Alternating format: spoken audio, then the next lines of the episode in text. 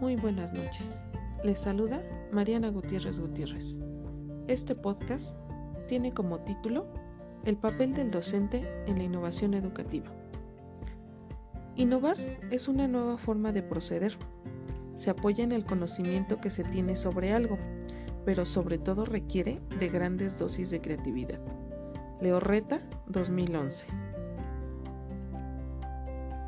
la sociedad enfrenta situaciones complejas, de cambios constantes, por lo que requiere innovación educativa. La innovación educativa es cambiar para mejorar. El docente juega un papel fundamental en el proceso de enseñanza-aprendizaje, aunque no es el único actor ni el más importante, definitivamente es el motivador principal de este proceso. Con la innovación educativa, el docente se ha convertido en mediador. contribuye a la construcción del conocimiento de los alumnos. Muchas gracias por escucharme. No olviden darle like y compartir. Saludos.